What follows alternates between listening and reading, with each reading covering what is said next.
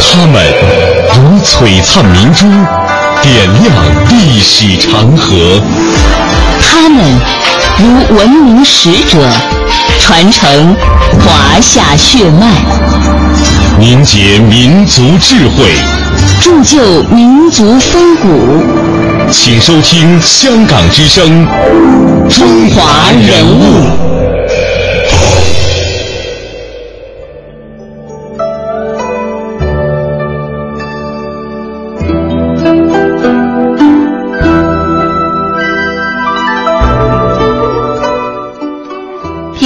华人物，启迪智慧人生。各位听众朋友，大家好，我是主持人曼斯。大家好，我是郑博。今天的中华人物，我们和您一起走进中国球王李惠堂。哎。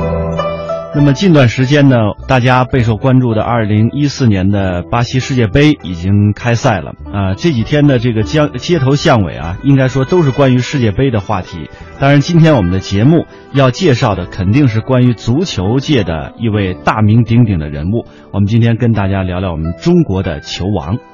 二十世纪的二十年代，中国掀起了一股势不可挡的足球旋风。从一九一五年到一九三四年，中国队在远东运动会的十九年间连获九届足球冠军，其中从第二届到第八届是蝉联了七次冠军，号称远东连捷七届。而当时中国足球国家队的灵魂人物就是李惠堂。接下来，我们也通过一段音频来去了解一下。李惠堂一九零五年出生，祖籍广东五华县。在中国足球风靡亚洲、无人能敌的上世纪三十年代，李惠堂功不可没。在上世纪二十年代的上海，曾流传着这样一句话：“听戏要听梅兰芳，看球要看李惠堂。”一个是国剧大师，一个是足球明星，国人将他与梅大师相提并论，可见李惠堂的影响力非同凡响。有人说，李惠堂是为足球而生的。他十七岁成名，四十二岁挂靴，场场比赛都有进球，二十五年一共进球两千多个。在社会主义新中国建立之前，足球运动的黄金时代几乎就是李惠堂的时代。一九七六年，德国一家权威的足球杂志社经过评选，将贝利、马修斯、斯蒂法诺、普斯卡士以及李惠堂并称为世界五大球王。其实论技艺，李惠堂比起其他四位球王的确还稍有逊色，但是骄傲的德国人还是把世界球王的美誉给了李惠堂。身份的原因应该是在于李惠堂在自己祖国最危难的时候，用脚踢出了一个民族的尊严。一九零五年，李惠堂出生于香港。他的父亲是李浩如，是广东省梅州县的五梅州市五华县人。李惠堂四岁那年回到了家乡五华县。今天，每一位来到五华县李惠堂故居的参观者，都会听到这位老人如数家珍的介绍。他就是李惠堂的侄子李宏达。他说：“就在这房前屋后，李惠堂这个天性喜爱足球的客家孩子，把家门口的狗洞当成了练习射门的目标。由于家境贫寒，买不起足球，他用柚子当球，光着脚丫子苦练。”上学和放学回家的路上都盘球走路，这不仅磨练了他的意志，而且提高了带球的技术。那么，经过几年的这种锻炼和实践啊，他的身体应该说是日渐壮实起来，而且球技过人。在他十岁左右的时候，李惠堂回到了香港，在一九二一年，他考入了足球运动比较普及的黄仁书院，在那个学校里，他接受了比较系统的足球的训练。一九二二年，当时年仅十七岁的李惠堂被选入了香港最有名气的足球劲旅，那就是南华队。他出任的是主力前锋，他的身高呢是一米八二，而且速度极快，动作也很敏捷，控球的技术特别的出色。球在他的脚下，对方两三个人围上去也是难以抢走的。他的射门技术当时更是令人叫绝。不管是什么位置、什么角度，他都能够左右开弓，球出如矢，力搏千钧。他的这个倒地卧射呀，更是一大绝招。那么，在一九二二年的夏天，李惠堂当时代表南华队参加了香港甲级足球联赛，出任的是左内锋。因为他的足呃球艺当时非常的娴熟，达到了出神入化的状态，常有惊人之举，在当时香港的球迷把他称之为是球怪。一九二三年的五月，李惠堂第一次代表中国足球队参加日本大阪举行的第六届远东运动会，中国队获得了冠军。十八岁的李惠堂在四场比赛当中初露锋芒，名声大振，从此就开始了他献身足球的光荣生涯。在同年的八月份，李惠堂随南华去澳大利亚，呃，与全澳的冠军新南威尔士队交锋。开场仅五分钟的时候，李惠堂就梅开二度。这场比赛他一人独中三元，澳洲当局专门授予了他金质奖章。香港的当地的报刊呢，以特大号的标题称李惠王为球王，并且有“万人生理叫球王，必言子然也颂扬”这样的诗句。那接下来我们通过一段音频去了解一下李惠堂当年率球队的辉煌战绩。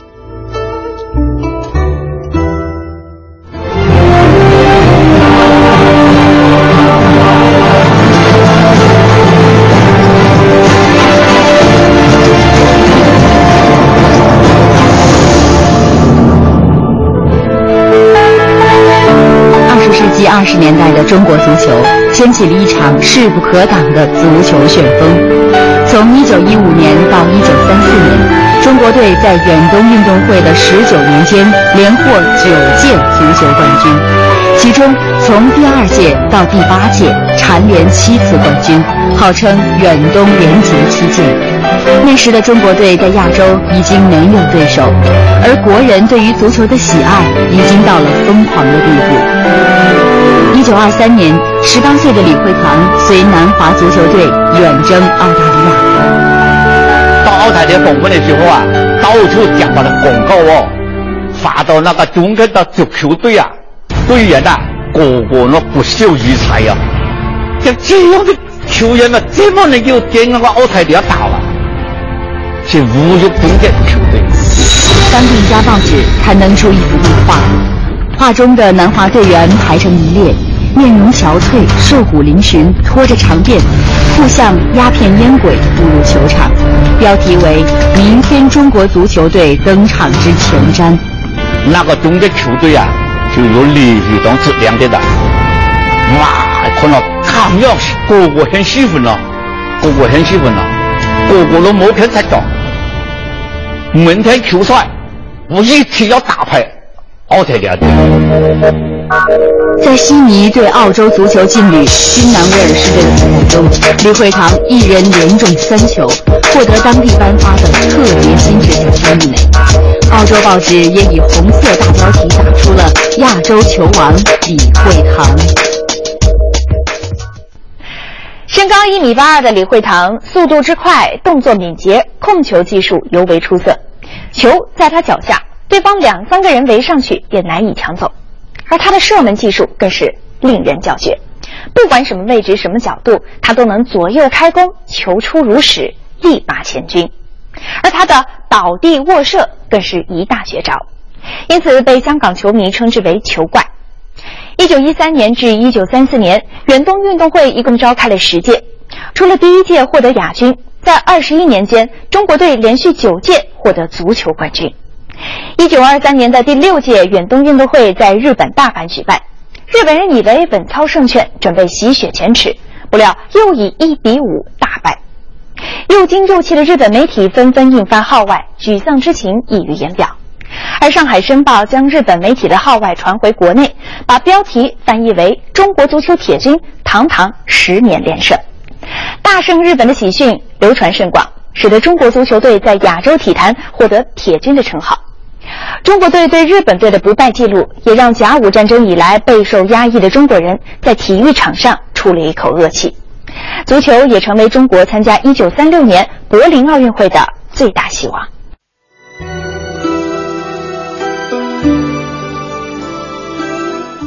一九二五年，年轻的李惠堂怀着强烈的爱国热忱，从香港来到上海，决心要与外国球队较量。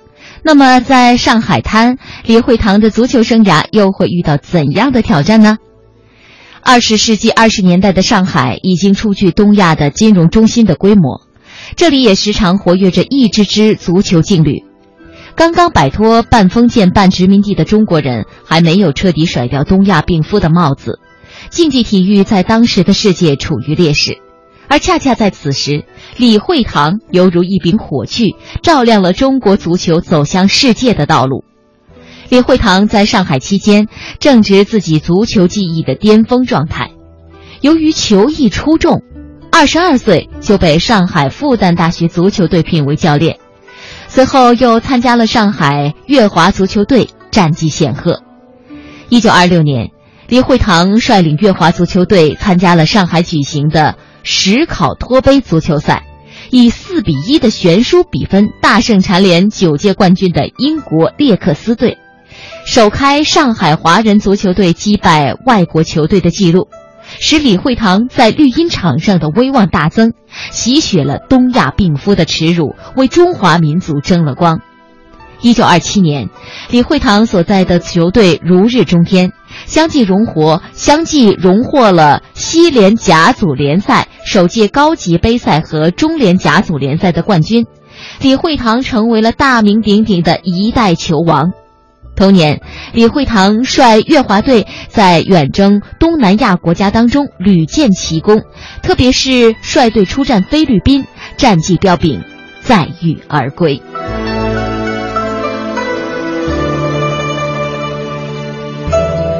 溯华夏五千年，英才辈出；激扬文字，书写风流。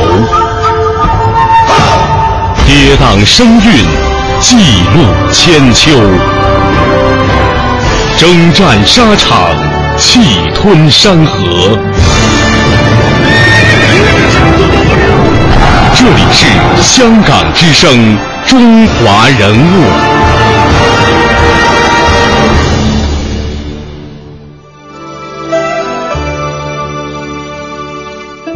或许啊，我们可以从李惠堂他的几次出征的这些记录当中，能看得出来，他为中国队赢得的这些赫赫战功。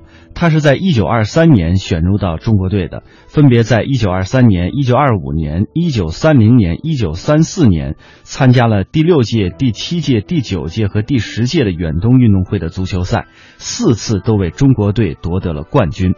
尤其是在一九二三年，当时在日本大阪举行的第六届远东运动会上，日本人呢当时觉得应该是稳操胜算了，准备呃洗雪前耻，不料的是又以一比五大败亏输啊！又惊又气的日本媒体呢，当时纷纷印发了号外，非常沮丧，又是这种心情啊溢于言表。而上海的《申报》呢，将日本媒体的号外传回国内，把标题翻为了。中国足球铁军堂堂十年连胜，大胜日本的这个喜讯当时流传甚广，使得中国足球队在亚洲体坛内获得了“铁军”的称号。那么，在二十世纪二十年代，当时在中国非常流传着这么一句话：说要要看戏，要看梅兰芳；看球，要看李惠堂。而在旧中国，一位足球明星能够和京剧大师梅兰芳的名字相提并论，确实是超乎寻常的。可见啊，李惠堂以他顽强的拼搏、高超的球技，赢得了人们的尊敬和喜爱。中国队对日本队的这种不败记录，也让甲午战争以来备受压制的中国人在体育场出了一口恶气。足球也成为了中国参加1936年柏林奥运会的最大希望。而与此同时，当时动荡的时局也在影响着一代球星的命运。正如所有的运动员都有一个共同的梦想，那就是走进奥运殿堂。李惠堂也希望能够带队当时的中国国家足球队走进奥运的赛场。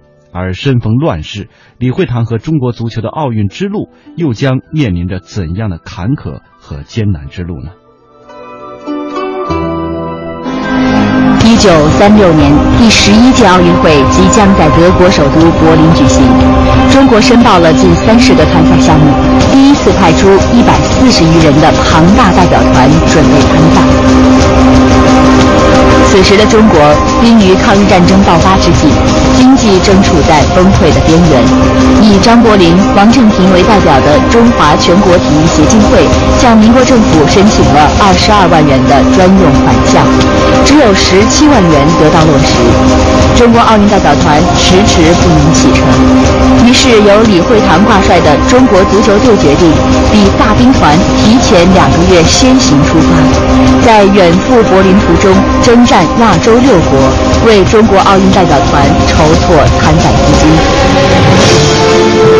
从越南、新加坡、印尼到马来西亚，经缅甸和印度，中国足球队一路踢向柏林，先后踢了二十七场球，其中胜二十四场，平三场，筹得收入二十多万元港币，解决了中国奥运代表团成行柏林的路费。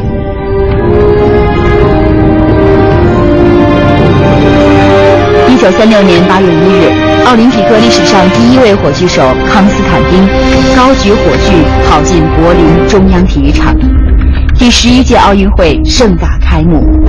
二战前诡异的风云笼罩着整个运动场，从赛场传来的消息却一再打击中国人，中国队频频失利，体力问题成为中国代表团的最大阻碍。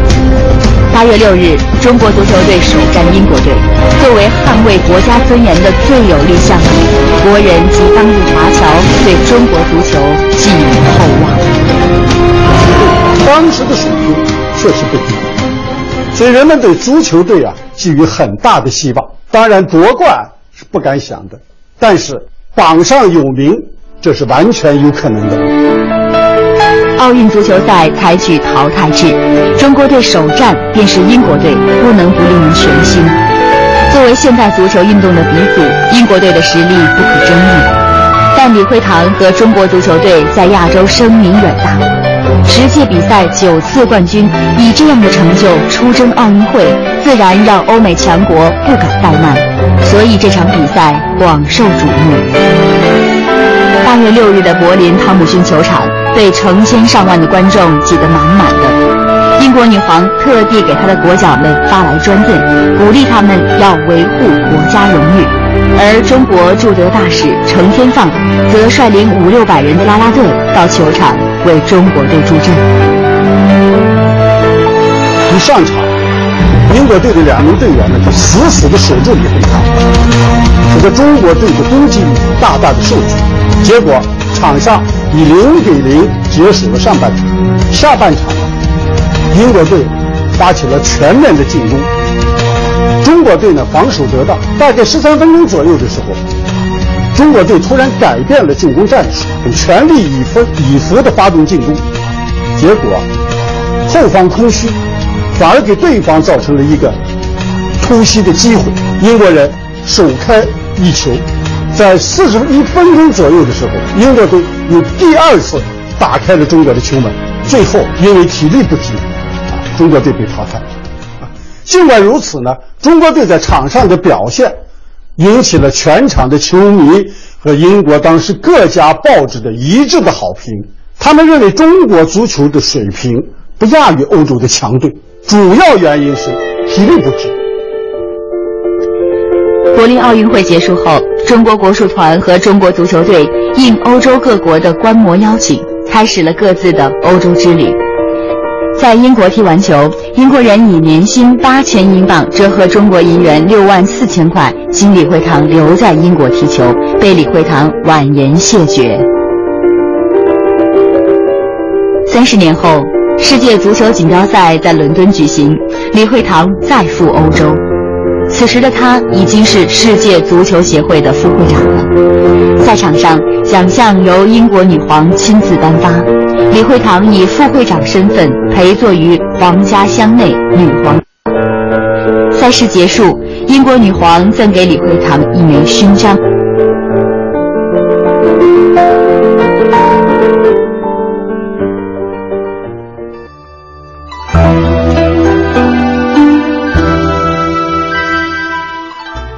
在结束回国时，足球队的管理人员借口从没有坐过举世闻名的豪华轮船“英国玛丽皇后号”，竟然丢下了全体的队员，自己从英国赶往美国，转到香港回国。队员们只好在人生地不熟的外国，日夜兼程的赶路。先从伦敦乘船到法国，再从法国转了几次火车到罗马。为了准时赶上由罗马到利物浦的火车，在罗马火车站露宿一夜以后，全体队员蓬头垢面地赶上最后一趟去利物浦的火车，难民般的由利物浦赶回中国，结束了这次意义深远却遗憾颇多的奥运之行。战争的阴云逐渐笼罩在中国多难的土地上。时局已经很难让李惠堂自由地驰骋在绿茵场上，那么淡出赛场的李惠堂还会给我们留下怎样的记忆呢？欢迎您继续收听《中华人物》。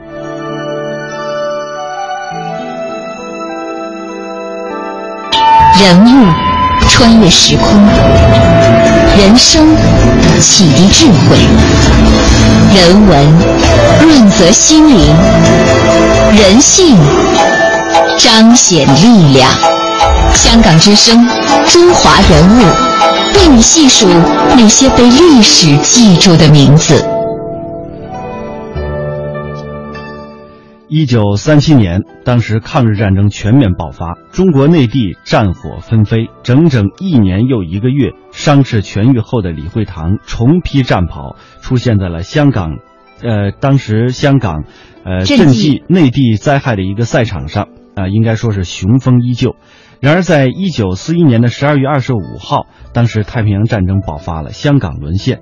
在第二年的春天，汪精卫为庆祝伪满建立十周年，特命外交部长楚民仪和宣传部长林伯生联名给李惠堂致电，拟派专机接李惠堂和南华足球队到南京和满洲各地巡回表演，并留在南京主持体育政务。李惠堂不愿意为汪精卫效劳，现在又派专机来，那怎么办呢？于是呢，他就出了一身冷汗。最后，他还是考虑反对他又不行，于是呢，那就走为上策。一九三七年，抗日战争全面爆发，中国内地战火纷飞，整整一年零一个月。伤势痊愈后的李惠堂重披战袍，出现在香港赈济内地灾害的赛场上，雄风依旧。然而，一九四一年十二月二十五日，太平洋战争爆发，香港沦陷。次年春天，汪精卫为庆祝伪满建立十周年，特命外交部长楚民仪和宣传部长林伯生联名给李惠堂致电。拟派专机接李惠堂和南华足球队到南京和满洲各地巡回表演，并留在南京主持体育政务。李惠堂看了以后啊，哇，出了一身冷汗了，很怕哦，很怕哦。他也不愿意为他耗劳的，不愿意为汪精卫耗劳的吧？现在要派派专派专机来，啊，派专机来，那那那就怎么办呢？他就出了一身冷汗。有最后呢，他考虑了啊，反对他又不行，那就就地送去。为避开日本人和汪伪政权的追踪，李惠堂决定率领南华队去澳门访问，借此机会逃离香港，返回广东老家。从澳门去广东只需七个小时的车程，但因天气和船的缘故，一路周折不断。李惠堂漂了将近一个月的时间，才返回广东五华西坑老家。一路上多方朋友相助，在桂林时更是受到李济深的款待。移桂途中，他写了一首感怀诗：“世乱时余力万难，今朝脱险向长安。桂林山水迎人笑，我正飘零意未欢。”回到家乡后，他在田野乡村过着简朴的生活，并在家门口贴上一副对联：“认认真真抗战，随随便便过年。”一九五四年，李惠堂当选为亚洲足球联合会秘书长。一九六五年，他当选为国际足联副主席，成为了在国际足联获得最高职务的中国人。一九六六年，李惠堂担任亚洲足球联合会和国际足球联合会副主席，在世界足坛享有很高的威望。一九七九年七月，李惠堂因病在香港去世，享年七十四岁。体育精神并不一定以球为数，而以金牌榜为这个唯一的标准。那么，今天的中国足球离世界级的强队的距离固然很遥远。但想必所有中国人的心中都明白，奥运精神那就是更高、更快、更强。这个内涵之所以不是最高、最快、最强，正是因为它彰显的是一种自我超越的精神。回想在那个战乱纷飞的年代当中，中国足球队带领着积贫积弱的中国一度冲在世界最前列，尽管当时的奥运牌的奥运奖牌榜上没有留下中国的记录。但是却留下了李惠堂这个闪光的名字，中国足球那曾经的传奇，以及这背后无与伦比的精神力量。从1923年18岁代表中国参加远东运动会，到1947年李惠堂作为队长参加了最后一场比赛，李惠堂在球场上度过了25年的时间。他的挂靴意味着中国足球李惠堂时代的结束。此后，中国足球命运坎坷，黄金时代自此一去不复返。虽然李惠堂十四岁便走出校门，但是他不仅能用流畅的英语发表演讲，也能用中文填词作诗。对此，有朋友打趣说他是手脚万能的怪杰。一九四八年，李惠堂赴英国罗布雷受训四个星期，获得英国足球总教练文凭。回到香港之后，他创立了华人足球裁判会，连任六届主席。新中国成立之后，抗日名将贺龙做首任体育部长，写信邀请李惠堂出任中国国家队男足总教练，但由于种种原因没能成事。一九五一年，香港有电台聘请李惠堂做顾问兼体育节目播音评述员。不久，李惠堂当选亚洲足球协会的副会长，又荣获国际足联副会长，至今依然是世界足坛上华人享有的最高荣誉。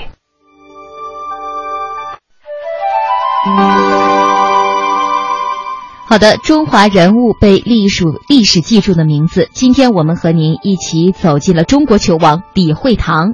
欢迎您在每天晚上七点三十分收听《中华人物》的重播。我们的首播时间是每天上午的九点三十分。我们明天再会。再会。